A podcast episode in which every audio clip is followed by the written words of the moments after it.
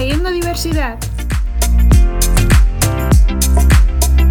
El rincón en el que encontrarás libros realmente diversos.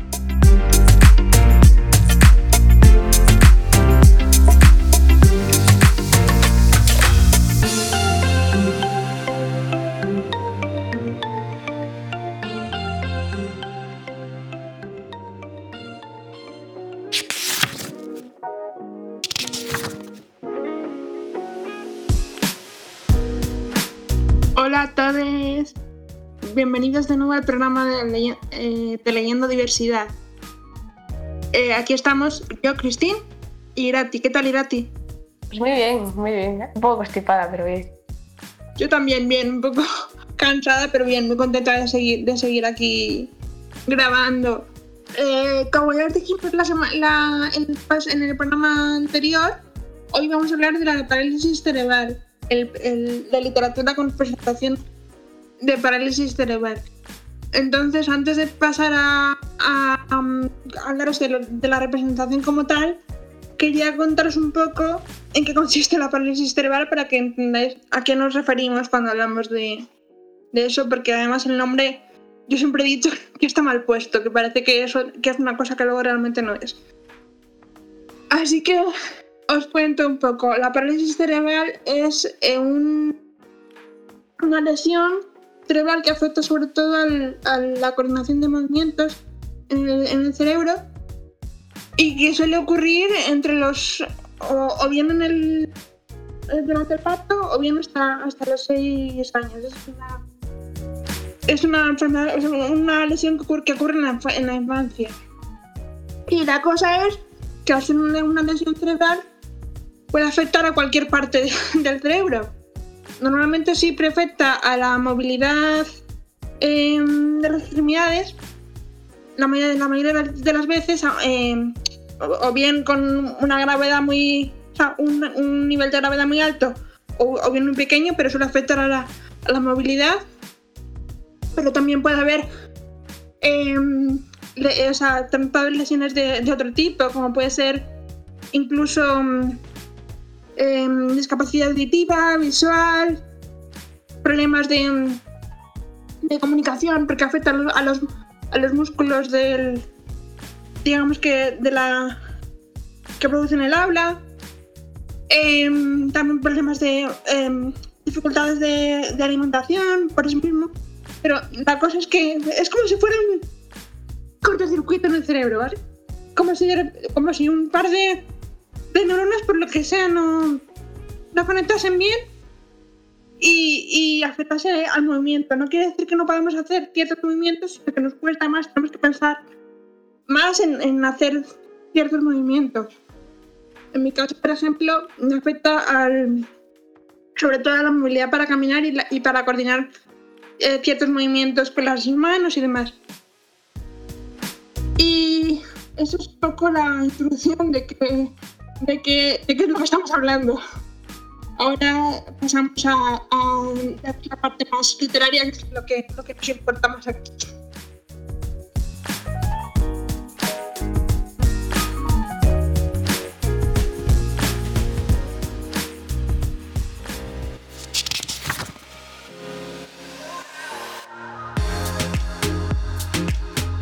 Sí, pues ahora mm, vamos a pasar con las novedades que tratan este tema.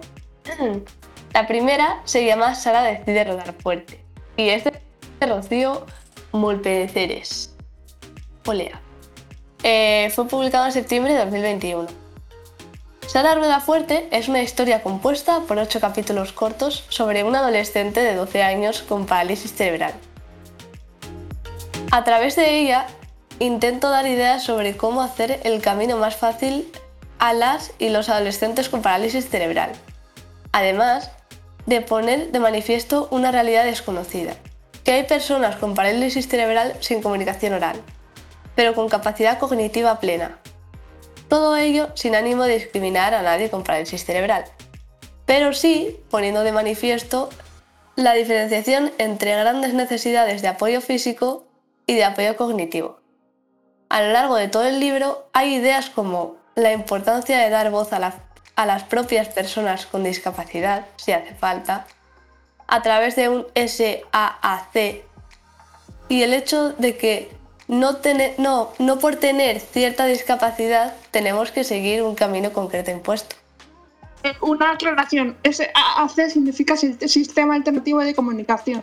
Son eh, la gente que se comunica, que no tiene comunicación oral, se comunica con tableros o con tablets y, así se pueden comunicar como cualquier otra persona.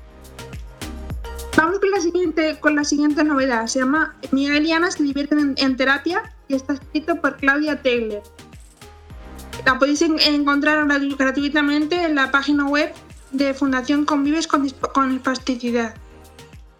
Es un cuento muy cortito que está eh, enfocado a normalizar las terapias de, que reciben los niños con parálisis cerebral, eh, como puede ser, por ejemplo, la fisioterapia o la logopedia. Está sobre todo enfocado eh, en el momento actual para que los para que los padres y las familias se tranquilicen con, la pandemia del, del, coronavirus y entiendan que las terapias son, son importantes y necesarias y que los niños tienen, tienen que retomarlas lo antes, lo antes posible, como que las rebajan un poco el miedo y que, que retomen también su, su, guía normal de juego y demás. Eh, como os digo, lo tenéis gratuitamente en la página web de la de la mm, de la fundación que si podemos os dejaremos el, el enlace eh, abajo en las notas del programa para que lo podáis eh, encontrar. La siguiente novedad es María y el mar, que fue publicado el pasado lunes 4 de octubre. María, la protagonista, ayudará a los niños y niñas de 3 a 10 años a descubrir qué es la discapacidad y la parálisis cerebral a través de su historia personal. Este cuento les permitirá, de una manera lúdica y divertida, conocer o tener un mayor conocimiento sobre la discapacidad, evitando así estereotipos, prejuicios o comportamientos discriminatorios, promoviendo la concienciación y sensibilización hacia las personas con discapacidad, favoreciendo así la inclusión. Para ello, además, cuenta con una guía didáctica elaborada por la propia autora en la que se expone una forma, para, para trabajar este tema con los más pequeños. Este cuento se puede conseguir en las tiendas más habituales. Tanto en físico como en digital. Sí, bueno, que para ebook todavía eh, falta un poquito, pero estará también. Mm. Vale, y vamos con la, con la última eh, novela, que es una, de las que más ilusión nos hace, que es Tú también tienes voz, de Silvia López González, que la tenemos aquí en el programa de hoy, así que que nos cuente ya un poquito de qué va la, la, la novela.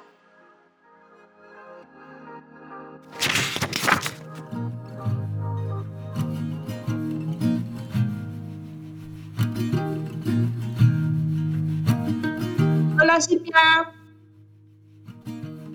Hola, me hace mucha ilusión estar aquí con vosotras. Muchas gracias por haberme invitado. Estamos encantadas de, tener, de tenerte aquí. Muchas gracias por aceptar ser nuestra primera invitada en el podcast. Y bueno, empecemos con la entrevista. La primera pregunta es, ¿por qué decidiste escribir esta historia y de qué trata? Esta historia surgió de una necesidad que tuve mm, de visibilizar la discapacidad en 2019 porque fue un año en el que crecí muchísimo personalmente y viví muchas experiencias que me hicieron darme cuenta de que era el momento de, escribir personajes con discapacidad y de hablar de las barreras a, las que nos enfrentamos de nuestro día a día y en definitiva de nuestra realidad, que muchas veces no es escuchada. Y quería dejar claro además que somos mucho más que nuestra discapacidad, aunque se nos reduzca ella.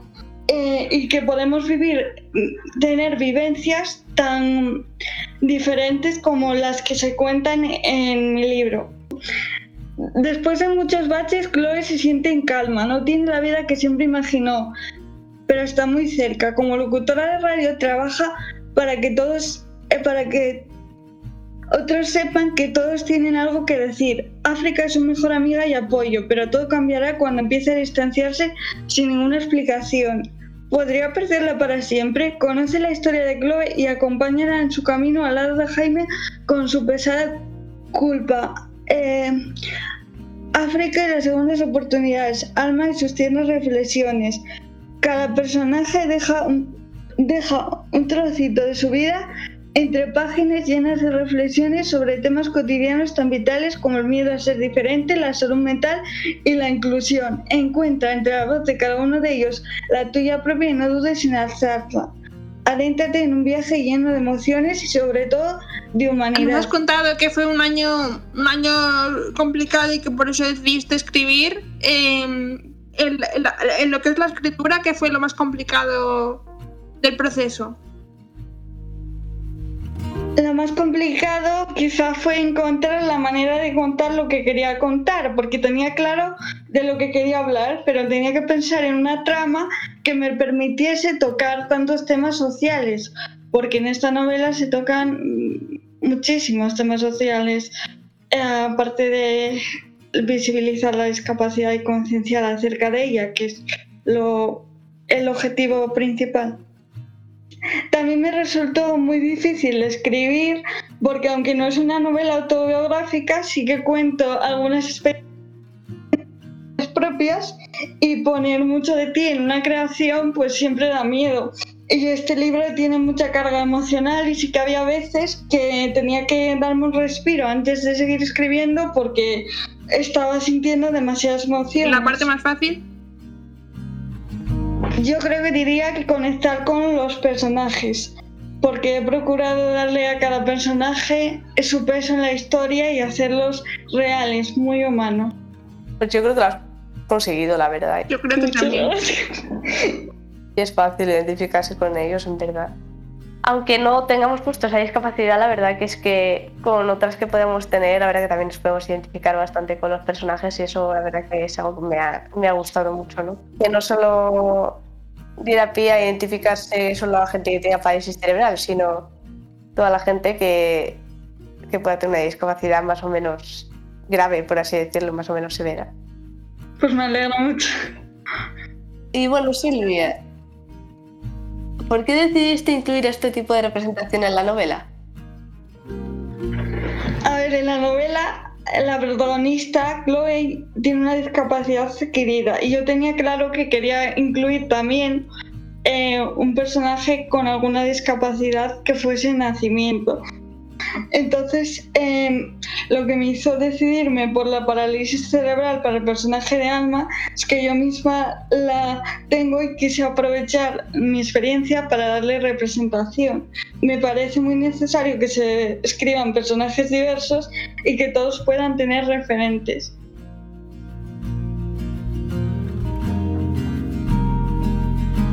Ay, gracias. A mí me hace ilusión que digas eso.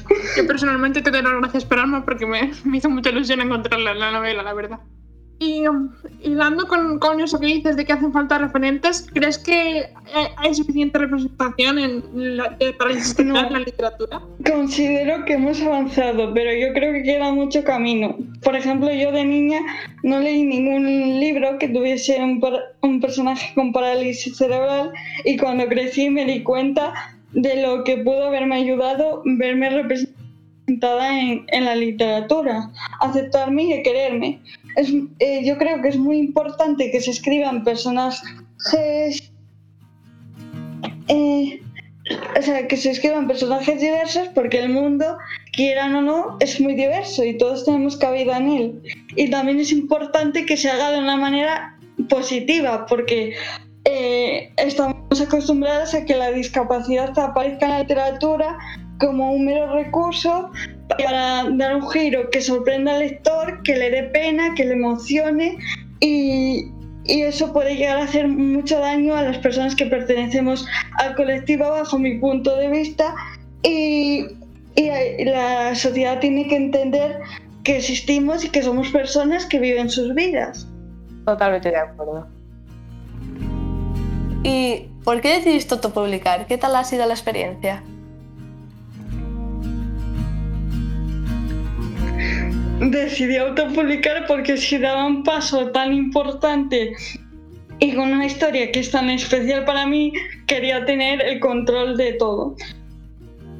Y además no soy una autora conocida, por lo que soy consciente de que, que, eh, que una editorial apueste por mí es algo complicado, así que decidí reunir el valor para autopublicar y abrirme camino yo misma. Y la experiencia, la verdad es que ha sido positiva. A ver, autopublicar requiere de mucho esfuerzo, de mucho trabajo y los miedos y las inseguridades aparecen con frecuencia. Y, y, claro, es que no cuentas con el respaldo que te daría la vía tradicional. Pero afortunadamente me he rodeado de, de personas que lo han hecho más llevadero, como son mi familia, mis amigos, personas del mundo literario. La verdad es que he tenido mucha suerte y estoy contenta con mi decisión. Y yo animaría a otras personas que se estén pensando si autopublicar o no a que lo hagan, a que prueben hacerlo, porque pienso que aunque es un camino muy duro, eh, también te puede dar satisfacciones. Y nadie, al final, al fin y al cabo nadie va a mimar un libro tanto como... O sea, nadie va a mimar tu libro tanto como lo mimarías tú. Quiero que nos, que nos recuerde dónde se va a poder encontrar la novela. Eh, ¿Dónde se va a poder comprar? En digital y en físico en Amazon. Genial. Y aparte de, de la aventura de autopublicar, que supongo que será mucho trabajo y mucho esfuerzo, ¿tienes algún proyecto por ahí escondido de cara al futuro? Literario, me refiero. Sí, sí, estoy trabajando en un, en un relato en el que todavía no os puedo hablar, pero espero que podáis leer en un futuro.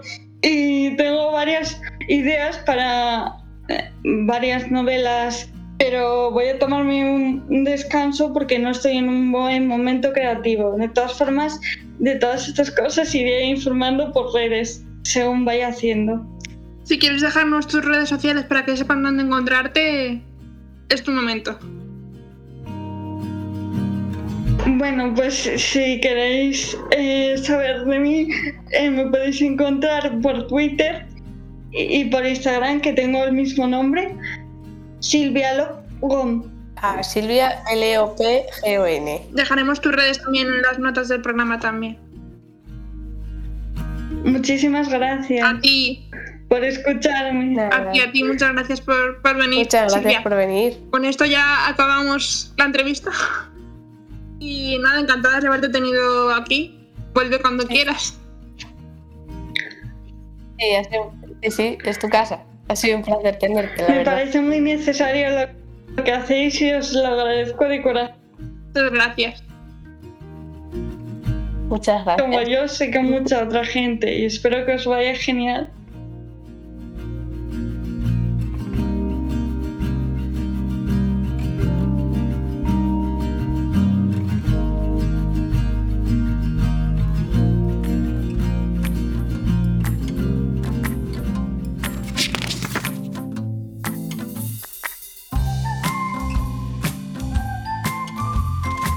Pues nada, ahora vamos a pasar con las, con las reseñas.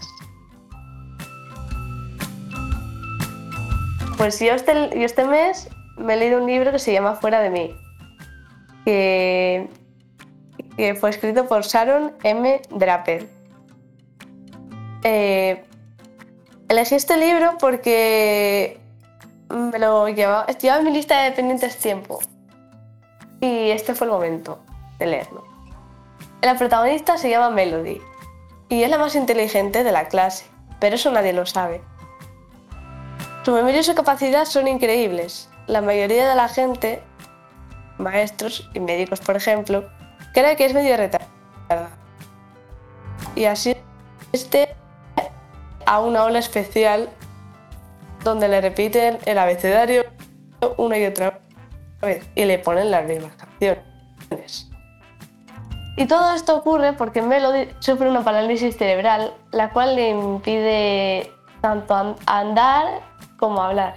Y llega un momento de la historia en el que se plantea eh, una especie de concurso interescolar sobre... O sea, en esos concursos se hacen preguntas y el que más preguntas gane, pues eh, se lleva el premio.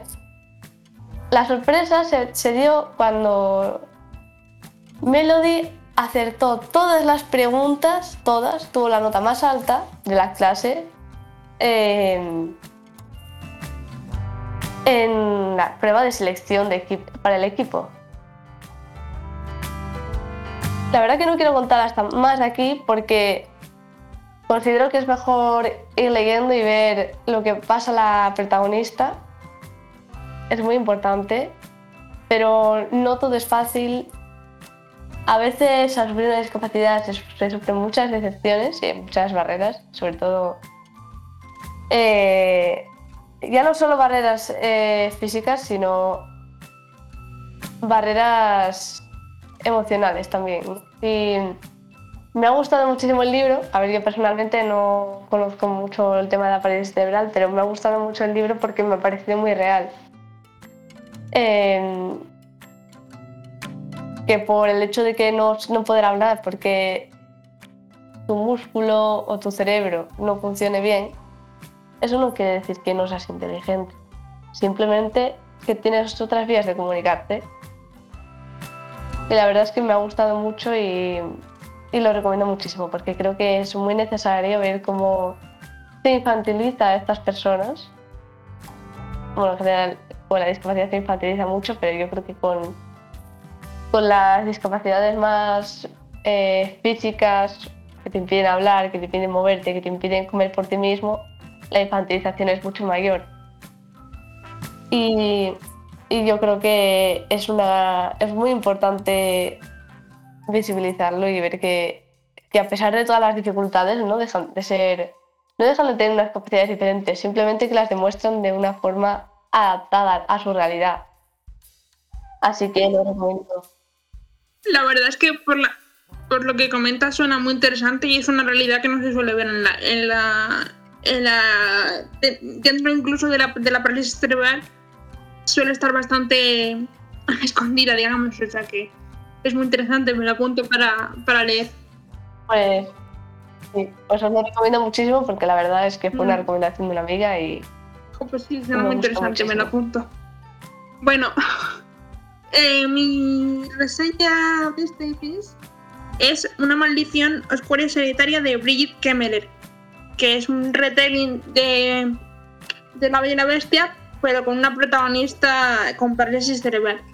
Y la verdad es que tengo sentimientos encontrados con este libro, porque eh, quise leerlo desde que, desde que salió anunciado mm, creo que fue en agosto, en como hace dos años o así en, en Estados Unidos y hasta el año pasado no llegó, no llegó a España publicado por Puck.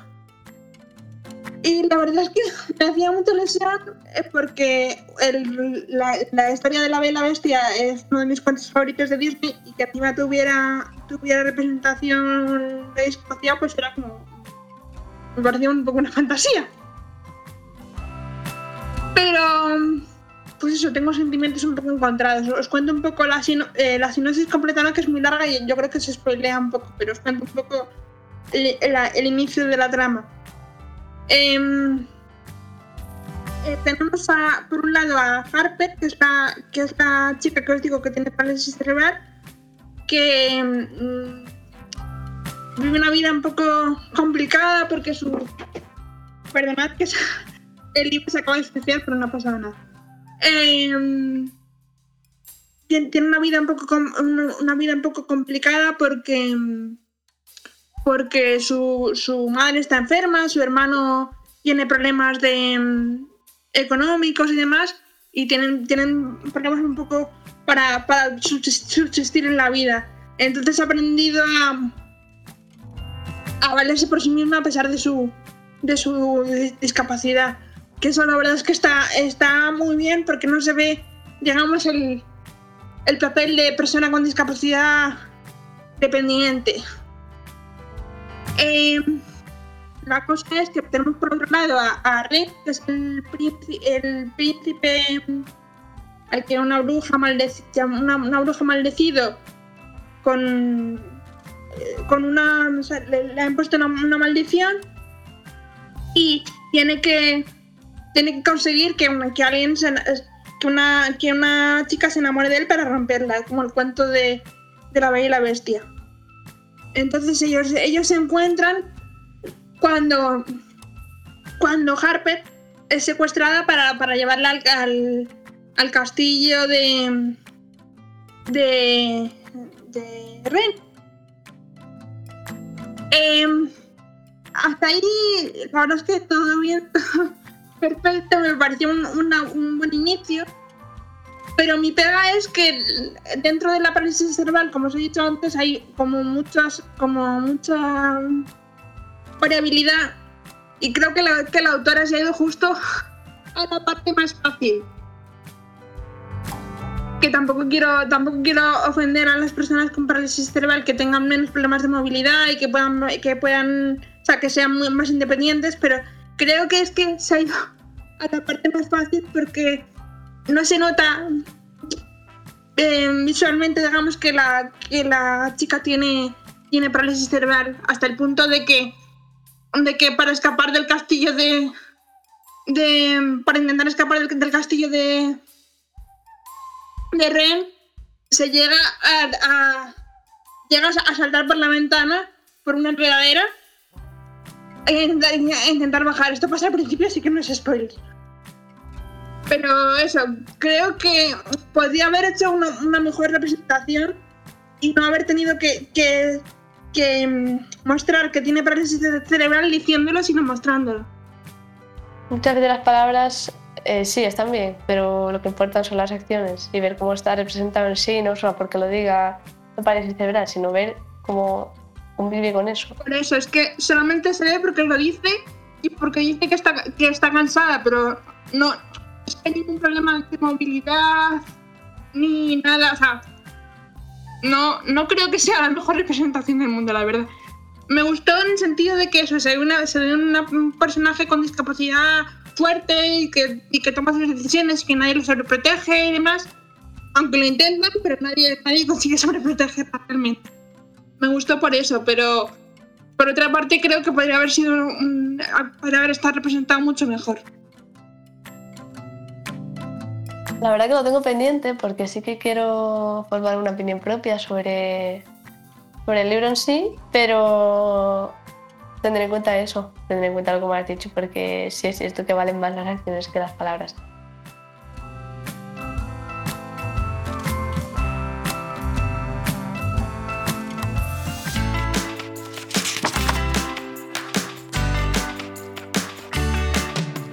Ahora vamos con la última sección de- del podcast, que son recomendaciones, no, no novedades, sino recomendaciones que creemos que tratan bien es- este tema en la parálisis cerebral, que creemos que representa bien. El primero es cómo explicarle el mundo a Chris, de Andrés Averasturi Ferrer. Explicar el mundo a su hijo Chris, que nació con parálisis cerebral hace más de 30 años, es para Andrés Averasturi una tarea dura y dolorida. Pero el autor de estas páginas honestas y sin adornos, que solo pretende dejar testimonio de una parte de su verdad, la considera esencial para combatir el desasosiego. Andrés hace hablar a Chris, a sus manos, a su silla, a sus movimientos, a su siempre implorada sonrisa, a su mutismo. Andrés les da vida. Como bien explica Javier Zádava en el prólogo, un grito callado, una lucha contra el mundo, una cadena de porqués que no acaba nunca, el valiente ejercicio de sinceridad de un padre desolado. La verdad es que es bastante duro, pero, pero está muy bien, expresa muy bien lo que, lo que supone tener un hijo con discapacidad, creo. Lo tengo, la verdad que me la pongo Mm. no lo he leído, pero me parece muy interesante la perspectiva desde la que se está escribiendo. Porque además es un, es un, ca- o sea, es un caso de parálisis cerebral bastante mm, afectado, entonces eh, la única manera de, de- de saber que es realidad es a través de del padre, porque Claro. claro, él, no, él no se comunica. La siguiente recomendación eh, que tenemos es Los cometas de Miriam, de de Miriam Fernández, que no sé si la conoceréis por el libro, pero fue eh, también, ella es cantante y salió en la, en la voz hace un par de años, igual os suena por eso. Em, eh, pues la, el libro de los, los, cometas de Miriam es un poco su, biografía. Ella dice que, que, hay momentos en su vida que, considera que son cometas porque, porque cambiaron digamos, su, rumbo y te cuenta pues, eh, su vida, que la verdad es que fue bastante, bueno, es, y así vida. Es bastante, es una vida bastante dura, sobre todo al principio. Ella fue adoptada eh, cuando muy pequeñita porque sus, sus, padres no podían hacerse cargo de ella eh, ni por su situación personal ni por, ni por la propia discapacidad que luego ella desarrolló. Tiene parálisis cerebral desde muy pequeñita, entonces eh, decidieron que la mujer era de renovación y te cuenta pues mm, cómo fue su vida desde que la cogieron eh, los que son ahora sus padres que, que, que tenían una, una, familia muy, muy grande y que ella se convirtió en la pequeña de siete hermanos que eran bastante mayores que ella. Te cuenta un poco cómo la ayudaron a, a luchar y a conseguir eh, las cosas que, ahora tiene en su vida. Cuando era muy pequeñita eh, le dijeron que no iba a poder caminar y estuvo, y estuvo luchando hasta que a, los cuatro años pudo, pudo conseguirlo y ahora se mueve, se mueve con andador. Digamos que te cuenta un poco toda su, toda su trayectoria, tanto personal como profesional, eh, como cantante. Y está bastante bien porque cuenta un poco la, vida de una persona con parálisis cerebral una persona y, y, demuestra que si, digamos que si luchas y tienes la suerte de tener un apoyo, pues puedes conseguir muchas cosas en la vida.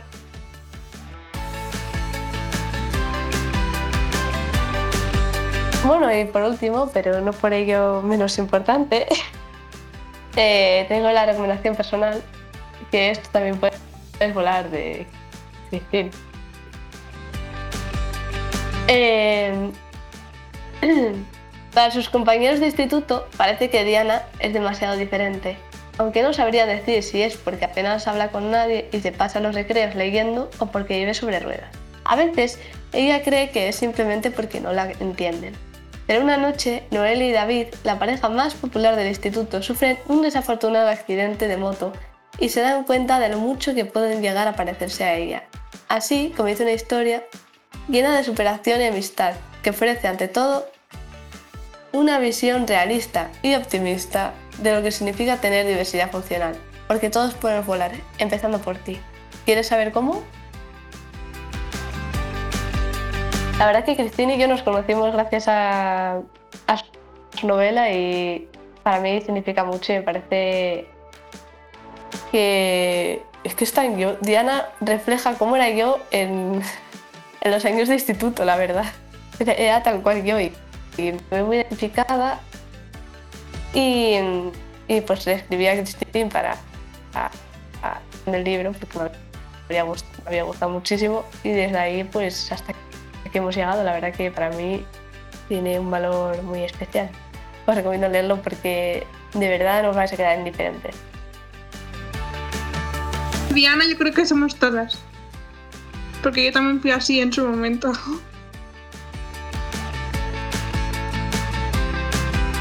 Yo tengo una última cosa que decir antes de irme. Que no sabía muy bien dónde meterla, por eso he dejado para el final. Que es eh, para los que, eh, los que nos escucháis que os interesa escribir y representar el mundo de la diversidad funcional hay ahora abierta una convocatoria de relatos de Pierre Smith que se llama Antología Disconectados. Tenéis toda la información en su, en su, en su blog, pero eh, os adelanto que la, la, la, recepción de manuscritos está, eh, está abierta, que es el día 20 de septiembre y termina en diciembre. Así que si tenéis si tenéis eh, eh, algún relato por ahí que crees que, pueden, que pueda encajar de las bases y demás, eh, yo os animo a que participéis. Tenéis toda la información en su, en su blog, os lo dejaremos también en las notas del programa para que podáis acceder a él. Y, nada, eso, que os animo a que participéis si, os apetece. Ahora nos toca desvelar el tema del mes que viene. Eh, al ser noviembre y el 25 de noviembre, eh, eh, bueno, celebrarse no, pero bueno, es el Día contra la Violencia de Género, queremos enfocarlo un poco en ese sentido, ¿no? porque creemos que es algo muy importante, una lucha que todavía queda mucho por ganar. A cualquiera en cualquier momento nos puede tocar de cerca, así que ese será el tema que trataremos el mes que viene.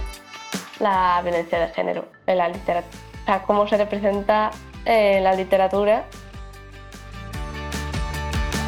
la superación ¿no? de, de esas situaciones tan complicadas.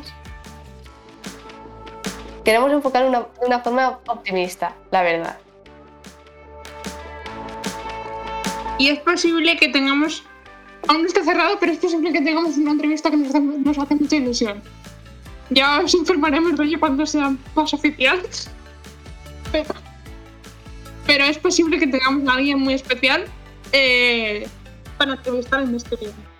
Y nada, muchas gracias por haber llegado hasta aquí. Mm, comentadnos qué os ha parecido el programa, dejadnos comentarios en iVoox, por ejemplo, o en la cuenta de Twitter. Y, nada, que muchísimas gracias por seguirnos un, un mes más. Gracias por escucharnos.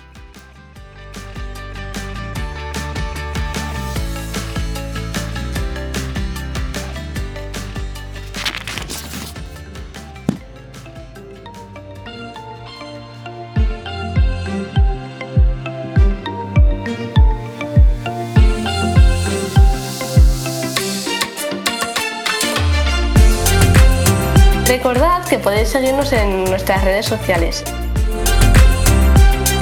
En Twitter somos arroba leyendodi En Instagram somos arroba leyendo diversidad.